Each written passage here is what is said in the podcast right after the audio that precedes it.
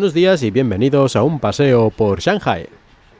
Aquí en China una de las cosas que creo llaman más la atención, por lo menos yo diría que a, los españoles o, o a mí, como mínimo a mí me llamó la atención, es la manera con la que tratan el tema del dinero. Y es que hay muchas diferencias respecto a este tema. Por ejemplo, aquí es muy normal pedir dinero. Y cuando digo pedir dinero, no me refiero pedir dinero, no sé, a, un familiar muy cercano, a tus padres o algo así, sino pedir dinero a un amigo, más o menos cercano, pero un amigo. Y cuando digo pedir dinero, me refiero a una buena cantidad de dinero. Y no solo eso, sino que además suele ser para temas, digamos, no especialmente urgentes, aunque puede ser de todo. Aquí muchas veces la gente pide dinero porque lo necesitan para una operación en el hospital, porque alguien está enfermo, un familiar o ellos mismos. Esto es relativamente normal. Ya hablé hace bastante tiempo, bueno, hace un año o algo así creo, sobre el caso de eh, la madre de una estudiante que estaba muy enferma y pedía dinero a través de las redes sociales para pagar las facturas del hospital, ni más ni menos. Y esto es relativamente normal dado el, que el sistema de salud en China no es universal ni es completamente gratuito. Hay, es un poco complicado, hay algunas cosas que sí son más baratas o casi gratuitas, pero cuando las cosas se ponen feas, al final la mayoría de la gente tiene que acabar pagando bastante dinero. Pero no solo para este tipo de cosas, digamos, importantes, ¿no? Que se puede entender, ya que el sistema de momento funciona así, pues, ¿qué vas a hacer? Pues a la desesperada a pedir dinero a familiares, amigos y a quien sea. Pero es que hay veces que aquí no piden dinero para estas cosas, sino hace poco pidieron dinero unas amigas, bueno, una amiga de mi mujer le pidió dinero a ella y a todas las demás, digamos, a, todo su círculo de conocidos, a familiares y lo que sea, y compañeros de trabajo supongo, le pidió dinero y eran unos... Bueno, dijo tanto como puedas, pero era algo así aproximadamente como 20 o 30 mil euros.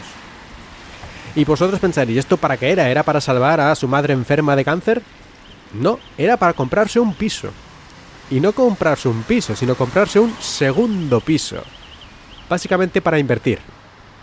Es decir, que pedía como, como una especie de, de que le ayudaran a hacer esta inversión y luego ya se lo devolvería. Ya digo, ¿eh? 20 o 30 mil euros le pedía a cada persona.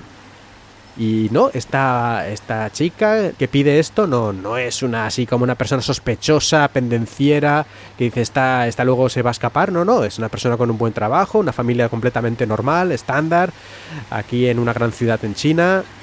Y esto de pedir esta cantidad de dinero, pues es que aquí es bastante normal. No digo que ocurra todos los días, pero que lo hacen con una naturalidad pasmosa, por lo menos para mí. Yo no me atrevería a pedir ni mil euros para, para una, entre comillas, tontería como esa. Me costaría pedir dinero para algo importante incluso, ¿no? Pero al final dirías, bueno, va, voy a intentarlo porque es mi último recurso o lo que sea. Pero para una cosa, digamos, que es innecesaria, yo es que ni me atrevería ni a pedir, he dicho mil, pero es que yo creo que ni 50 euros. Yo no he pedido dinero a mi vida a nadie para una tontería de ese tipo. Pero aquí sí, aquí es muy normal esto.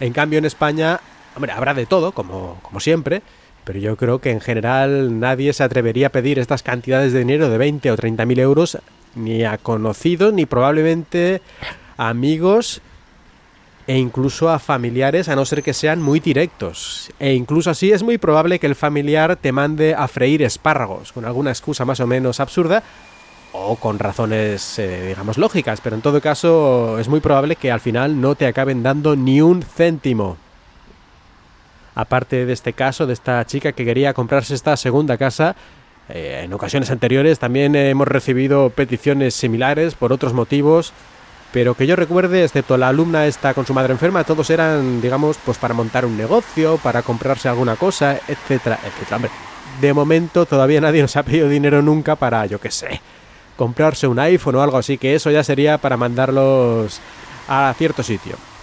Pero como decía, todo bastante chocante, francamente. Y hasta aquí el episodio de hoy, sobre esto de la facilidad con la que te piden dinero aquí en China sin muchos miramientos. Gracias por escuchar y espero que hayáis disfrutado de este paseo por Shanghai.